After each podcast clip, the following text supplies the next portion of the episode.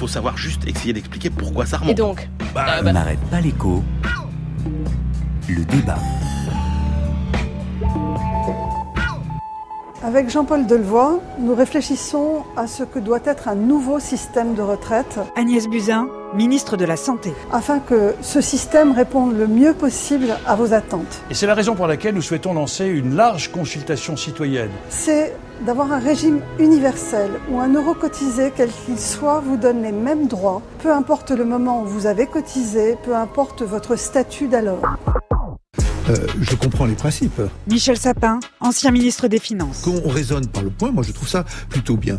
Mais là, on peut être clair sur les principes et dans la confusion totale sur euh, les modalités. Parce que si c'est ça pour ne rien changer, si c'est ça pour que on ne se pose pas la question de savoir ce que ça donne pour les uns ou ce que ça donne pour les autres, il se passera rien.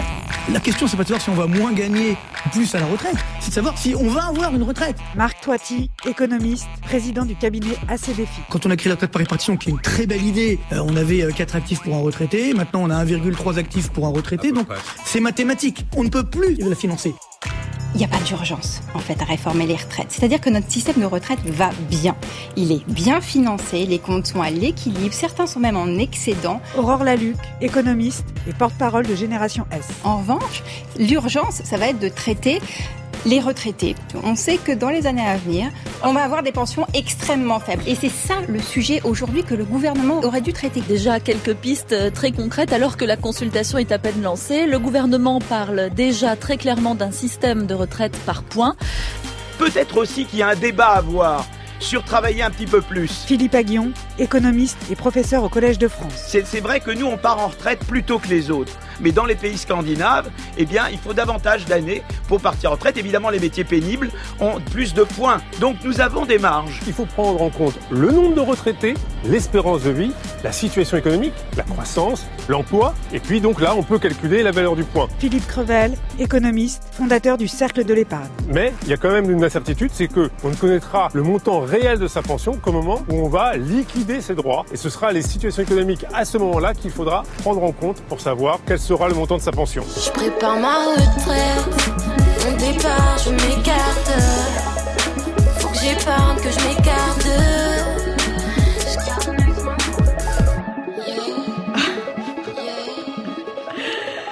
La réforme des retraites elle est annoncée pour 2019, mais la consultation euh, démarre en réalité. Elle a déjà démarré avec les syndicats il y a un mois et demi. Euh, cette semaine, le gouvernement a lancé euh, la consultation euh, du grand public sur Internet. C'est participer.réforme-retraite.gouv.fr. On va mettre ça sur le site, on n'arrête pas l'écho. Ce que je vous propose ce matin, Béatrice Mathieu, Christian Chavagneux, c'est de planter le décor. Christian, notre système de retraite, Comment ça fonctionne? Bon, 16 millions de retraités, 17 millions si on prend les gens qui ont une pension de reversion, comme on dit, le conjoint décédé. Un tiers des retraités sont des polypensionnés, c'est-à-dire qu'ils ont été un jour fonctionnaires, puis un jour dans le privé, un jour indépendant, etc. C'est important. La retraite, qu'est-ce que c'est? C'est une retraite de base et une retraite complémentaire. Une pour les cadres, une pour les non-cadres, mais tout ça va fusionner en janvier prochain. En gros, les grandes masses, parce que pour le débat qui va venir, c'est ça qui nous intéresse. 13 millions de personnes dont les droits viennent euh, de ces deux régimes, hein, le régime de base et le régime complémentaire un peu moins de 2 millions parce qu'ils ont été fonctionnaires, un peu moins de 2 millions de salariés agricoles, 1,7 million d'artisans commerçants. Alors on peut s'amuser hein, avec ces fameux régimes spéciaux. Il y a 17 000 personnes à la Banque de France, il y en a 34 000 à la RATP, il y en a 400 à la Comédie Française. Le gouvernement nous a dit, alors les mineurs, les marins, je vous passe... Il y aurait 42 régimes spéciaux. Voilà, il y aurait 42 régimes spéciaux, mais vous voyez qu'avec les chiffres que je vous ai donnés, il y a surtout les fonctionnaires, les, les salariés agricoles et les commerçants, et le reste c'est vraiment de la gnognotte. Donc si vous voulez jouer sur quelque chose, ce sera forcément sur un des trois. Et comme je vois pas notre start-up euh, président euh, toucher aux artisans, aux commerçants, ni aux salariés agricoles qui ont des retraites de misère, à mon avis, vous voyez très bien où est-ce qu'on va aller si on veut taper sur la GPSO. Il reste plus que les fonctionnaires, bien évidemment. On en parlera. Le niveau de vie médian, c'est plus un médian, c'est-à-dire que la moitié des, retraités gagnent plus et la moitié des retraités gagnent moins. Euh, c'est 1760 euros par mois contre 1690 pour l'ensemble de la population. Donc un petit peu plus Là, c'est la pension médiane? Ça, c'est là, c'est le niveau de vie. C'est vous tenez compte des gens qui, est-ce qu'ils sont en couple, est-ce qu'ils ont encore des gens dont ils doivent s'occuper ou pas. Donc c'est le niveau, c'est plus intéressant que, que le niveau euh, vraiment moyen de, de pension. Un peu plus élevé que les autres. Attention, 7% de retraités pauvres, 14% de Français pauvres. Donc c'est vraiment la moitié. Et les femmes, gagnent en moyenne 39% de moins que les hommes. Bon, c'était 46% en 2004. C'est toujours ça. euh, C'est euh, toujours énorme, hein. C'est toujours Mhm. énorme, mais ça s'améliore. Enfin, le taux de remplacement brut, de combien votre votre retraite, quel est le pourcentage de- du salaire que vous touchiez avant? Euh, c'est 61% en France, on est vraiment au milieu, c'est 22% au Royaume-Uni, si vous n'avez pas de fonds de pension et pas d'épargne personnelle, tant pis pour vous. On est loin des 86% du Danemark qui est sursocialisé. Tout ça, ça coûte combien? 308 milliards accor- accordés aux retraités, c'est l'équivalent de 13 à 14% de notre PIB. Et c'est financé comment? Bah, Par des cotisations qui se lient à notre emploi à 98%, 2% seulement, c'est d'épargne personnelle individuelle. Ce qu'on appelle la capitalisation. Exactement. Donc un système, Béatrice, les mots-clés, c'est répartition déjà? Un système de répartition, oui, puisque c'est un système de solidarité, hein, puisque euh, les cotisations immédiatement servent à payer les pensions euh, des retraités. Alors dans le, le, le portrait d'un grand La dessin, photo. la photographie euh, faite par Christian ce matin, je pense qu'il y a, il faut regarder aussi en dynamique ce qui s'est passé. Notre système de retraite dépend effectivement du nombre de cotisants et du nombre de retraités en face. Alors il y a quelques chiffres. C'est vrai que c'est un, un, un débat où il y a beaucoup beaucoup de chiffres et donc on va évidemment beaucoup parler de chiffres ce matin. Qu'est-ce qu'est-ce qu'on avait en 75 En 75, on avait 4 millions euh, de retraités. Aujourd'hui, on en a 16 millions. Euh, des cotisants, en 75, on en avait 13 millions. Aujourd'hui, on en a 18 millions. Ça veut dire que le nombre de retraités a été multiplié par 4, plus 300% sur la période. Le nombre de cotisants, lui, a progressé de 38%. Et là, on a tout de suite le problème de l'équation financière, c'est-à-dire qu'on a de moins en moins de cotisants pour payer les pensions. Autre, autre point important, le gouvernement dit, nous ce qu'on veut, ben, on va arriver à la réforme, hein. nous ce que nous voulons c'est un système plus juste, moins inégalitaire, le système actuel n'est pas adapté au monde du travail qui s'annonce, il n'est pas lisible. Dans quelle mesure êtes-vous d'accord avec euh, ce système est injuste? Christian Alors, est-ce qu'il est-ce qu'il est pas juste le Jean-Paul Delevoye dans une euh, qui est donc le commissaire chargé de, de- des réformes de, de ces retraites a donné une longue interview au Parisien, notre confrère le Parisien, dans lequel il détaille un petit peu euh, les- les- on, on a un peu les pistes là pour le on coup. a un peu les Oui. pistes, voilà. Donc il, effectivement, il nous dit il est pas juste, pas simple et, pas équilibré financièrement. Alors est-ce qu'il est pas juste? Il dit je veux garantir l'égalité entre les salariés. Il y a une note de l'Insee qui est sortie il y a quelques semaines qui nous dit qu'il y a 13 années d'écart d'espérance de vie entre les 5% les plus pauvres et les 5% les plus riches. Est-ce que c'est à ça que Jean-Paul Delevoye veut s'attaquer? Il n'en a pas parlé. Un autre travail de l'OCDE récent qui nous dit les travailleurs pauvres subissent en plus un taux de remplacement plus faible que les autres. C'est-à-dire non seulement ils gagnent pas grand-chose, mais quand ils vont à la retraite, le- leur retraite en proportion de leur salaire d'avant est encore plus faible que les autres. L'OCDE encore nous dit que 90% des inégalités de salaire se retrouvent en inégalité de retraite. Est-ce que, bah, pour moi, un système de retraite plus juste, ce serait répondre à ces trois problèmes. Or, que nous dit Jean-Paul Delevoye Je le cite, l'objectif est qu'à carrière identique, revenu identique, la retraite soit identique. C'est-à-dire, si vous avez une carrière de merde, un revenu de merde, vous aurez une retraite de merde. Ce On sera le dire, non, non, alors on pourrait peut-être le dire différemment. J'ai l'impression, moi, ce qu'il disait, c'est euh, que vous ayez une carrière dans le public ou dans le privé, si j'ai bien compris, c'est ça, le- c'est ça le fond du truc. oui. Hein, voilà, Béatrice. Oui, c'est une présentation un petit peu, Un petit peu euh, biaisée de un petit Christian. peu biaisée, fallacieuse des choses. Non, alors euh, illisibilité, bien sûr, et ça vous avez raison de dire, il y a cette quarantaine de régimes. euh, Mais pas juste, Béatrice, pas Non, juste. Est-ce qu'il est non, pas non, juste? non. Illisible, oui. Euh, pas juste. Restons sur des chiffres. Là, c'est pas moi, je, les ai pas inventés. C'est le rapport de l'adresse, un très très gros rapport d'une centaine de pages qui fait un peu euh, foi, qui donne des chiffres assez euh, étonnants. Donc pour les retraités ayant travaillé toute leur carrière comme salariés du privé, la pension moyenne de droit direct s'élève à 1240 euros, donc dans le privé. C'est 2300 euros chez les anciens fonctionnaires civils de l'État. C'est 1480 euros chez les fonctionnaires hospitaliers territoriaux. C'est 2140 euros dans les régimes spéciaux. Béatrice, alors que- oui, Moi, mais je, alors, je, faites-nous je la pose pas la, conclusion, je parce que pose les pas la chiffres- question les de chiffres, la- ça peut Et donc, Voilà. Non, mais faut taper Béatrice, sur les fonctionnaires. Non, je dis, il faut rééquilibrer les choses, il faut les rendre plus justes. Alors, eh, on a déjà juste une question quand même sur le ça, c'est aujourd'hui. On, on a déjà beaucoup réformé. Une question sur le- sur le passé rapidement. Eh, On a pourquoi est-ce les Français ont le sentiment qu'il faut toujours réformer C'est normal ou bien euh, c'est qu'on n'a pas fait le boulot? Non, alors sans doute on on l'a pas fait complètement, mais euh, c'est euh, quand j'ai commencé mon propos en, en disant c'est quelque chose de dynamique. C'est vrai que c'est tellement lié à la révolution démographique et au vieillissement de la population. On n'a sans doute pas imaginé dès les années 80 les bouleversements qui, allaient se passer.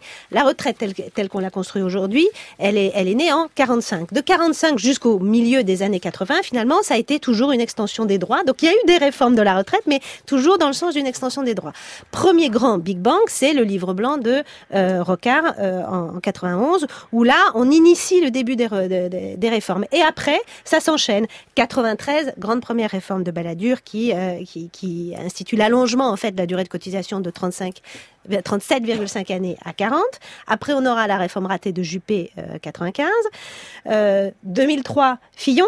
Hein, qui, qui, euh, la- la- on Qui a a secoué aussi, qui- et notamment le paysage syndical, oui, tout à fait. Mhm. Et on recommence euh, en 2007-2008 avec un début de réforme euh, des régimes spéciaux. Mais on n'a vraiment jamais été euh, très loin et, et on voit bien dans- aussi dans toutes les, les- les projections qui sont faites par le corps, le, commission- le- le- Conseil le d'orientation. Conseil d'orientation euh, des retraites, euh, que très vite on lance une retraite, ça va Une bien réforme, pendant une, ouais. ré- une réforme, ça va bien pendant 4, 5, 10 années, et puis après, euh, ben, les choses se redébloquent. euh, On, on- on le voit ici aussi dans ce qui a été euh, annoncé. qu'on aussi est- parce que les, je finis aussi parce que les les hum, les, les hypothèses qui sont faites dans, dans, ces dans, dans ces projections et notamment les hypothèses en termes de taux de croissance ou de taux de chômage sont finalement je dirais peut-être un peu irréalistes. Alors que veut faire Ah le bah, oui. attends, moi, je suis pas du tout d'accord avec cette. Je voudrais euh, qu'on arrive euh, quand même à ce que veut faire le gouvernement, mais allez-y. bah, on n'en sait rien, donc on va pouvoir. Si, si, si, on a des pistes. Non, non, vous allez me parler de la retraite par points, vous allez voir. Ah, d'accord. Euh, qu'est- Qu'est-ce que tout le- la- toutes les, re- les, les réformes de, re- de retraite que Béatrice vient de lister On en a eu plein déjà, il y en a eu beaucoup. Est-ce qu'elles ont abouti à quelque chose ou pas? Moi, je pense qu'elles ont abouti à deux résultats extrêmement importants.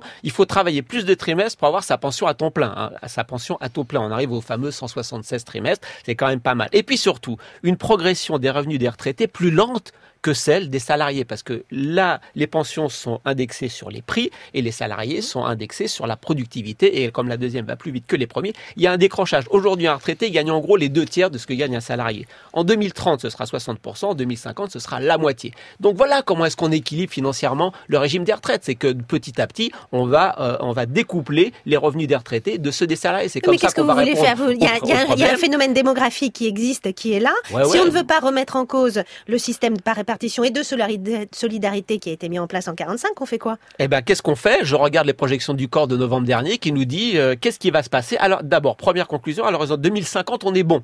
Dans 30 ans, le problème Avec un taux de chômage à 7%. il y a- il y a- Avec ça, un taux de chômage à 7%. Alors, il y, a, il y a plusieurs scénarios. Pas sur le taux de chômage. Le taux de chômage est à 7% tout le temps. Il y, a, plusieurs scénarios de croissance, de, productivité et donc de, démographie, de, de migration, etc. Donc euh, le taux de chômage qui bouge ou qui bouge pas, comme toutes les autres variables bougent, de toute façon, on se retrouve quand même avec une ouverture de scénarios plus ou moins optimistes, plus ou moins pessimistes. Et qu'est-ce qu'on nous dit? C'est quoi l'amplitude du problème en fait? Ça veut dire que on va avoir, nous dit le corps, un déficit qui est compris Le entre Conseil 0,5 d'orientation le des Conseil retraites. d'ori- entre 0,5 et 0,6% du PIB entre 2026 et 2030. Il y a trop de chiffres là, Christian. Il faut que vous nous écliriez. Vous nous dites, ça- vous, vous êtes en train de nous dire Ça il n'y a pas d'urgence. je vous dis. Je, vous je qu'à l'horizon 2050, c'est équilibré et qu'on a un trou vraiment important financier entre 2025, 2030, 2035 et que là, euh, ce trou, c'est quoi? C'est quoi? C'est un demi pour cent du PIB. Donc ça veut dire que c'est rien du tout. Et comme en plus on est avec Emmanuel Macron qui va nous faire des super politiques, on sera sur euh, sur la fourchette basse. Donc il n'y a pas de problème. Et d'ailleurs, Jean-Paul Delevoye a dit nous n'avons pas le couteau sous la gorge. Alors Donc il n'y a pas de problème financier. Vous êtes en désaccord. Allez-y, Béatrice, là- mais on- je il suis nous peu- reste quand même peu de temps et je veux qu'on parle des Là où je pistes. suis un petit peu d'accord avec vous, c'est qu'on n'a pas effectivement le couteau complètement sur la gorge et que le déficit n'est pas, n'est- n'est n'est pas ample aujourd'hui et qu'il y a d'autres déficits sur lesquels il faudrait sans doute effectivement s'a- s'a- s'attaquer. Il n'empêche que euh, vous regardez euh, l'équation, que le nombre de seniors de plus de 65 ans va progresser de 30% d'ici 2030 et bah, Oui, non, mais on peut, jouer à se faire peur, à se faire peur à Non, tous les chiffres, mais à la fin, c'est un demi pour cent de PIB à financer, donc c'est rien. Christian, C'est moi. Christian Chavagneux, les pistes de ce gouvernement. Pistes, c'est la retraite par points, c'est-à-dire que jusqu'à présent, euh, vous cotisez et vous êtes, vous avez une retraite minimum garantie. Demain, vous allez faire quoi? Vous allez avoir des points chaque fois que vous travaillez, fonctionnaire, plus privé, euh, commerçant, tout ce que vous voulez, vous allez gagner des points. Euh, ces points, vous allez faire le total et il y a la valeur du point, ça va vous donner votre retraite. Si les perspectives démographiques sont bonnes, si euh, l'espérance de vie augmente, la valeur du point va diminuer. Donc demain, quelle sera votre retraite? Vous n'en savez plus rien. Aujourd'hui, on a un système minimum garanti. Demain, vous ne saurez pas euh, du fait que euh, le- le- la valeur du point va baisser. Quelle sera votre retraite Vous arrivez à Ça votre sera retraite complètement en technique, 2007. comme en Suède, c'est ça? C'est un régime qui est toujours équilibré. C'est un régime qui est toujours ça, équilibré. Donc, comme c'est toujours équilibré, ça veut dire qu'on regarde le nombre de gens qui cotisent et on distribue les pensions en fonction du nombre de gens qui a cotisé. Qui, si vous prenez votre retraite en 2007-2008, comme ils l'ont fait en Suède, vous êtes à la ramasse totale. Le gouvernement est obligé de donner des subventions tellement il y a d'augmentation de retraités pauvres. Si vous êtes dans les années euphoriques, vous aurez une bonne retraite. Tant mieux pour nous ou pour vous. Béatrice Mathieu, votre regard sur... euh, Non, c'est un système de, réforme. c'est un système de points que les Français connaissent un petit peu. Hein. Une partie avec la GIRCARCO, euh, ça c'est pas complètement le. le, le- Ah, mais c'est pas le même système. ouais.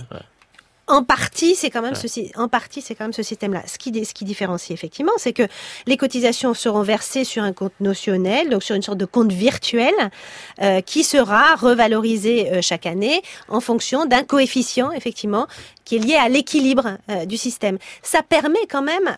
Alors vous, vous voyez le, le, le, le verre à, à moitié vide en disant on ne saura jamais. En même temps, ça, on saura toujours que le système est équilibré. Ah bah ça, c'est sûr. Voilà. Donc bon. On n'aura plus de euh, retraite, donc au bah, moins c'est c'est ça le équilibré. C'est ça le faux, débat. On, aura, on aura peu de retraite, faux. donc le système. Et puis, petite Non. chose en plus, c'est que c'est très clair, on va instaurer les fonds de pension en France, au moins pour les plus les revenus les plus élevés. Mais c'est c'est Ça, le- c'est ce qu'on a lu dans l'interview C'est le pied dans la porte oui. pour pouvoir mettre les fonds de pension. Ça m'étonnerait pas de ce gouvernement. La capitalisation pour les, pour les salaires les plus élevés, les revenus les plus élevés, c'est ce qu'on a compris, Béatrice. Oui, sans doute, mais euh, ce qui est intéressant, c'est surtout, c'est qu'il faut euh, sécuriser ce système par répartition. Je- Mais il est, un demi pour cent de PIB de, de- de bah, déficit, c'est sécurisé. Dans un demi pour cent de PIB, quand vous avez des, vous les financez où quand tout le monde se plaint déjà d'avoir des prélèvements obligatoires énormes? Donc euh, on peut pas dire un demi pour cent de PIB, c'est rien du tout. Si, C'est ça, c'est ça le débat. Allez, je vous emmène tout de suite voir l'économie comme elle se passe ailleurs. On arrête avec la France le système de retraite. Ce matin, nous partons pour Bruxelles.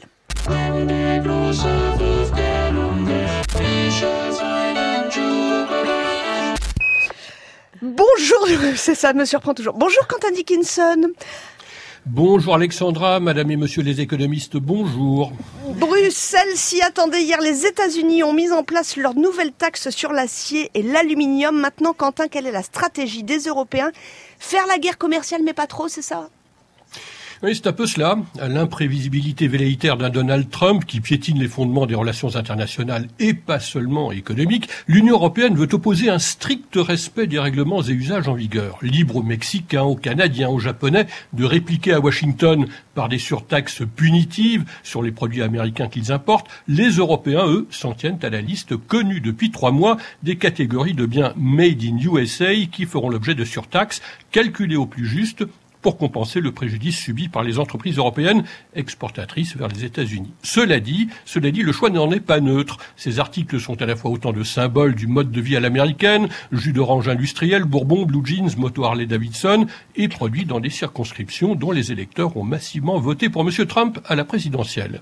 L'UE n'entend pas agir dans la précipitation, on lui en fera certainement le reproche, elle publiera officiellement le détail de ses mesures compensatrices dès qu'elle a constaté la mise en œuvre effective des surtaxes américaines sur ses exportations d'acier et d'aluminium.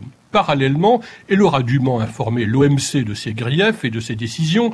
L'originalité de la démarche européenne, ce sera, simultanément à l'introduction de sa plainte contre les États-Unis, d'en introduire une autre contre la Chine en raison du non-respect par celle-ci de la protection de la propriété intellectuelle façon de rappeler que les Américains ne sont pas seuls à prendre leurs aises avec la légalité. Et on rappelle volontiers ici que dans un monde multipolaire, les États-Unis sont la première puissance militaire, la Chine la première puissance industrielle, mais que la première puissance commerciale s'appelle l'Europe. Et Quentin, qu'est-ce qui se dit dans les couloirs euh, de la Commission européenne? Là, on a les États-Unis et Trump, on a l'Italie et les populistes au gouvernement, l'Espagne, la sortie de Rajoy. Est-ce que la zone euro est en danger? Alors dans l'ordre, les foucades de M. Trump sont plutôt de nature à renforcer l'unité obligée des pays de l'eurozone. Le peut-être futur gouvernement de centre-gauche en Espagne, s'il parvient à se maintenir, héritera d'une situation économique stabilisée et en redéveloppement et est peu susceptible de vouloir renverser la table. Demeure l'Italie. L'Italie dont on voit mal comment pourra s'opérer la synthèse de tant d'intentions contradictoires portées par des acteurs aussi inexpérimentés. On s'attend donc ici à quelques déclarations matamoresques, à quelques pas de clair, suivis pour l'avenir prévisible de l'évaporation de toute influence italienne dans les instances européennes. Alors oui, il faudra s'accrocher, mais pas plus que d'habitude depuis dix ans. Quentin Dickinson, avec nous depuis Bruxelles. Merci à vous, merci à Béatrice Mathieu, à Christian Chavagneux, les débatteurs de ce samedi. À venir dans la prochaine demi-heure, mon invité c'est Nicolas Revel, le directeur de l'assurance maladie. Mais auparavant, amis auditeurs, je vous propose de sortir. Il faut qu'on s'aère un petit peu. Nous allons faire un peu de lèche-vitrine. L'industrie de la mode, oui, l'industrie nous dit qu'elle se soucie d'environnement. Est-ce que c'est de la prise de conscience ou est-ce que c'est un petit peu de greenwashing?